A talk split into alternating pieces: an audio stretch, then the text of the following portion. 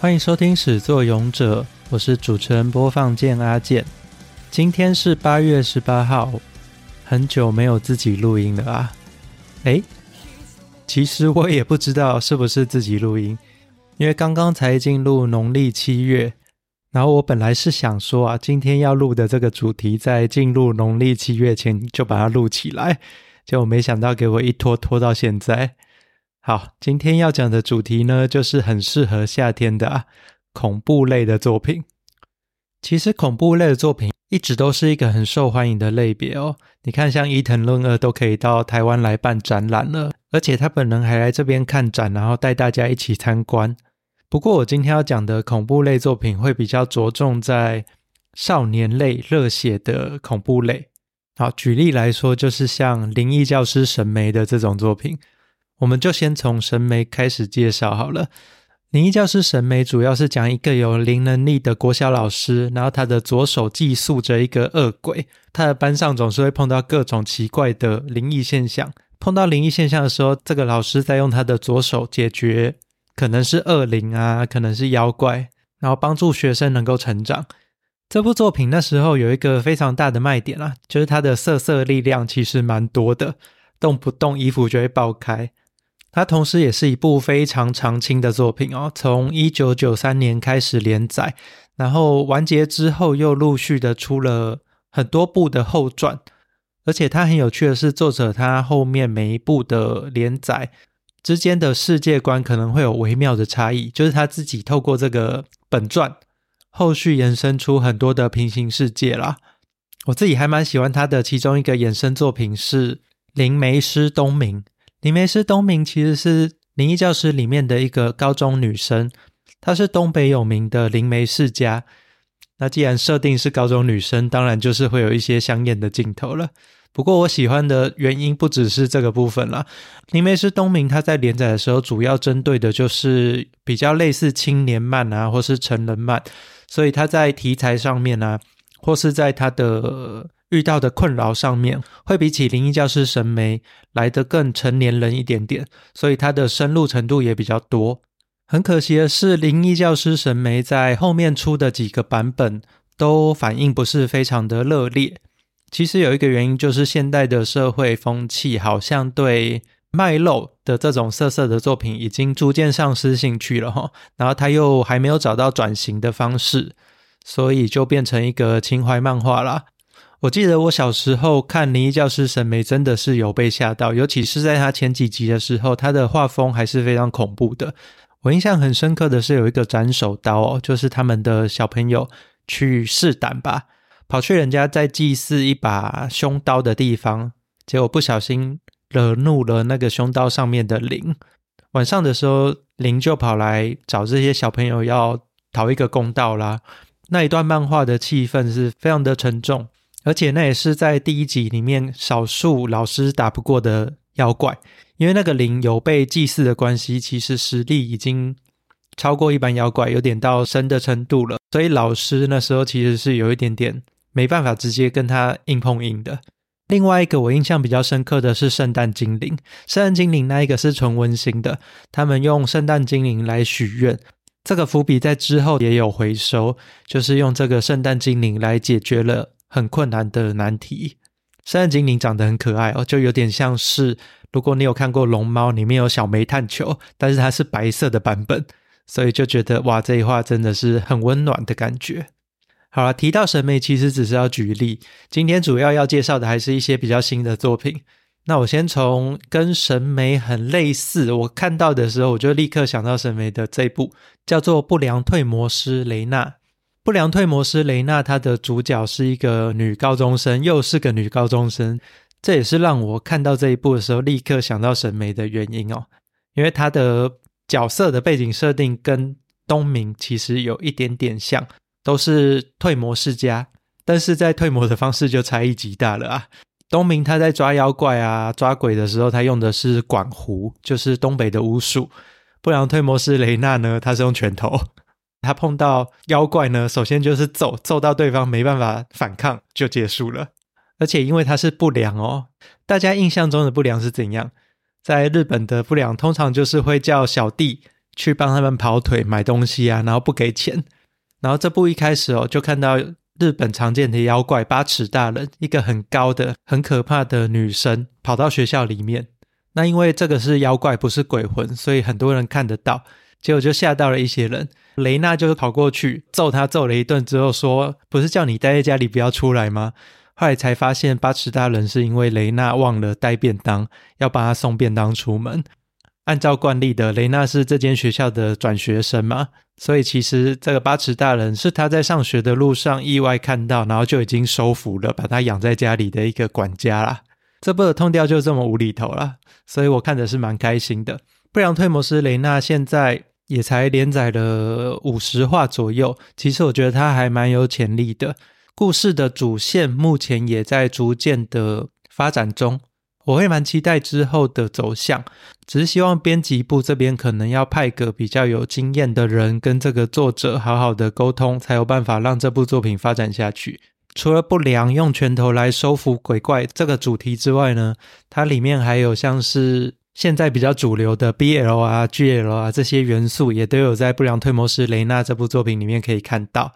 这部作品看的时候可以很放心的一个部分，就是你知道雷娜是最强的，所以你不会担心说里面会有很恐怖的东西啊，是处理不来的，或是有一些阴影。只要很开心的去笑就好了。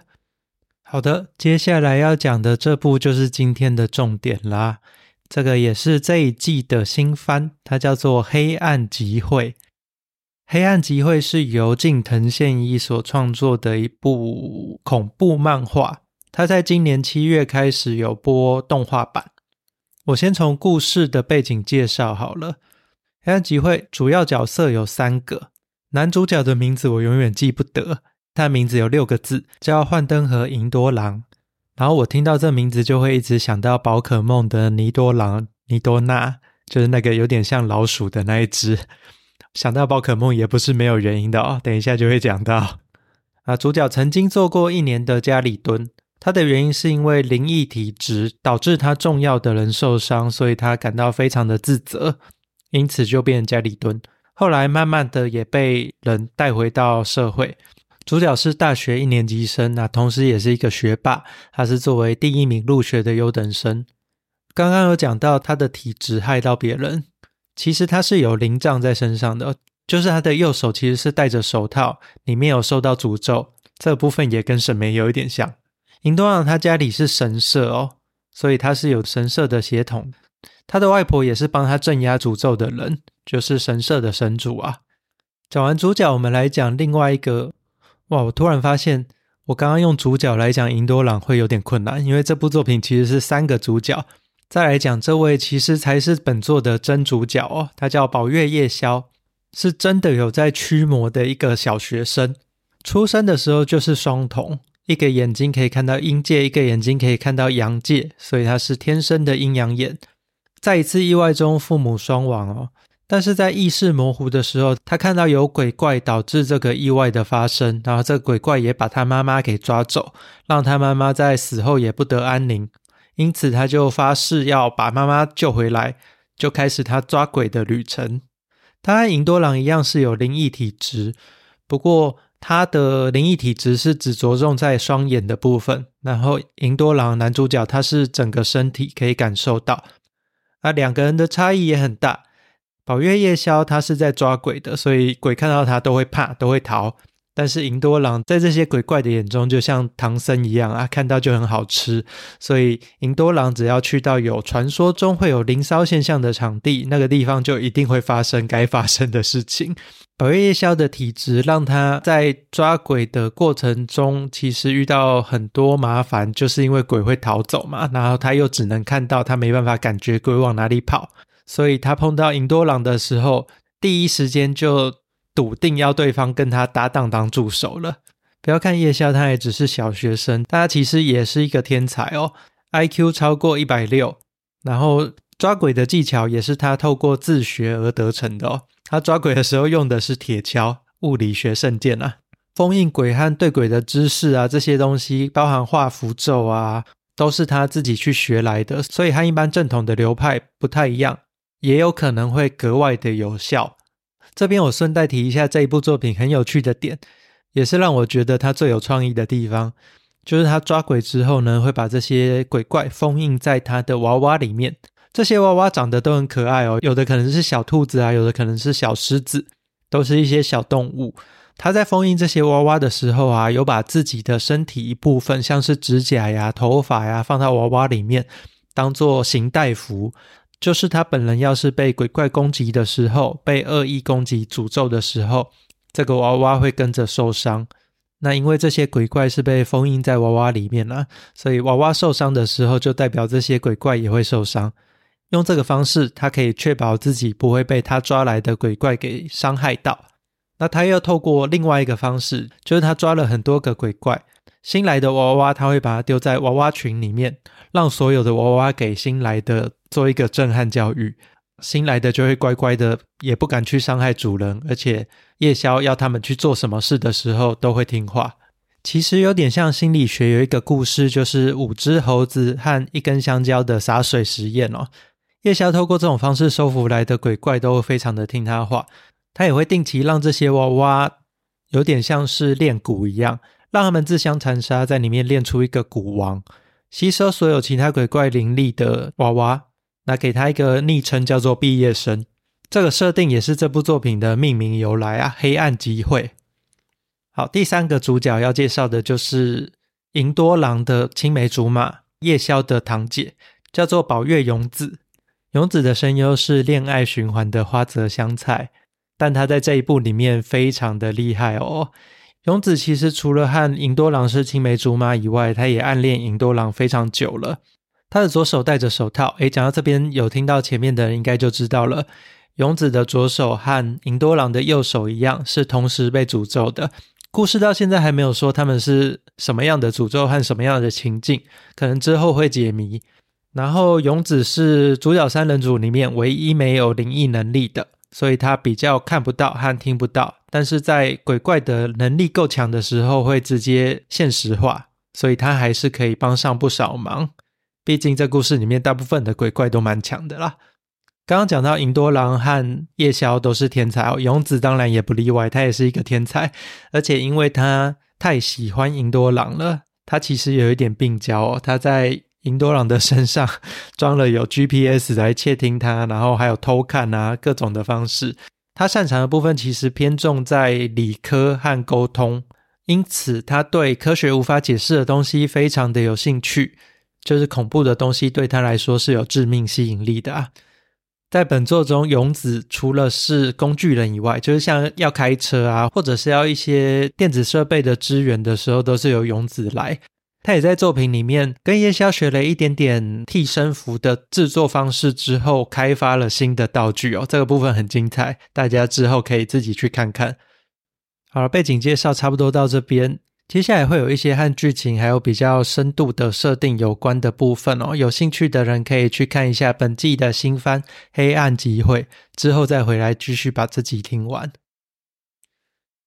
好的，刚刚有讲到哦，黑暗集会让我一直想到宝可梦。其实原因就是他们在抓新的鬼怪的时候啊，主角夜宵会把他的之前抓到的鬼怪给丢出来，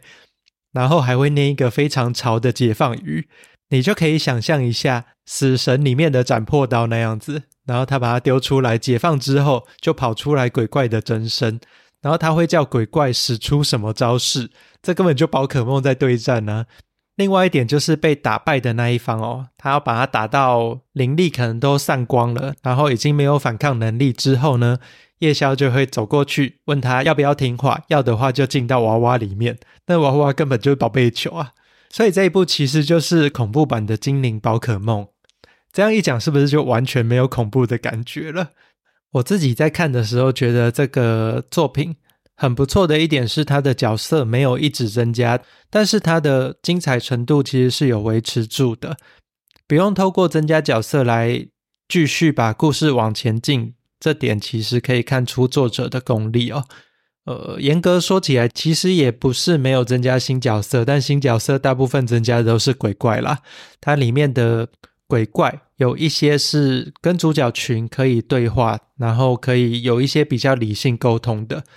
然后这部作品还有另外一个点是，前期就有把主线稍微给透露出来了，所以你不会觉得看到后来还不知道他想要演什么。他前期其实就有介绍一个被神明点名当新娘子的高中生，叫做神代爱一，是男主角的第二位家教学生。家族其实是透过和神明签订契约来起家的。那被当作新娘子的人之后会被神明给囚禁起来。讲好听一点，就是在供养；但实际上就是像《咒术回战》里面的新疆体，你要跟天元大人合一，就是代表你的灵魂、你的身体其实都要献上。这个就是这一部的主线之一哦。他们要想办法解决这一位。绑架高中女生当新娘子的神明，那另外一个主线就是夜宵，他的妈妈被鬼抓走这个部分，他们要想办法找到到底是谁把夜宵的妈妈抓走，那让妈妈的灵魂可以得到安息。黑暗集会的漫画到现在是五十话左右，里面的毕业生就是可以拿出来对战的宝可梦，大概是七只到八只，每一只都有很潮的技能可以看。他们去的灵异点其实也都非常的有气氛，也很恐怖。另外一个让这部作品非常精彩的点，就是主角三人组都是高材生，所以他们在演出剧情或者做决定的时候，不太会有破格的行动，也都会做一些类似像是设陷阱啊，或是下套的做法。不只是保护自己，也有可能是在设局，让鬼怪更容易被抓起来。就是所谓的大家都智商在线啊，让这部作品变得更好看。但也因为这个原因哦，这部作品我好像蛮难吐槽的。我目前有想到一个，就是这部作品它的格局啊，就是这部作品它的对战的格局基本上都蛮大的，因为都是大灵异现象，都是大鬼怪造成的灵异现象，都是那种可能车子撞到墙壁，整片墙壁会爆炸的那种程度。如果是这样的程度，在《咒术回战》里面，他用杖去把这个空间隔开来，或者是像龙性生化的当当当，诶，超自然武装或者胆大党，它里面也会把现实空间和灵异空间区隔开来，所以主角在里面不管怎么闹、怎么破坏，都不会影响到现实世界。我觉得在这类有关灵异啊，或是架空设定的作品，其实蛮重要的。不然打一打，整个城市爆炸了，那还玩屁啊！你看，像奇异博士，其实他们也有这类的法术，来避免空间破坏之后的问题。那黑暗集会就没有做到这个部分，所以他打架的时候，有时会让我觉得有一点左支右絀，他没办法把那个破坏的场面给描述出来。又或者是，假如那个灵异场景是在人多的地方，打一打，突然倒地受伤了。但因为其他路人是看不到鬼怪的啊，所以他们就会过来妨碍，然后想说：“诶，你怎么了？”但其实那个战斗还在持续中，他们就要分神去照顾这些路人。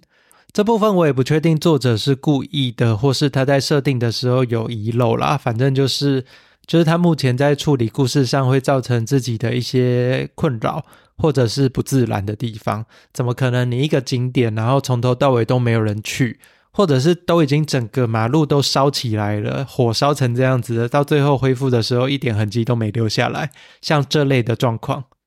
好了，其实今天要讲这个恐怖作品，主要介绍两个新的作品，一个叫做《不良推磨师雷娜》，是纯搞笑的，可以期待一下它之后的剧情发展；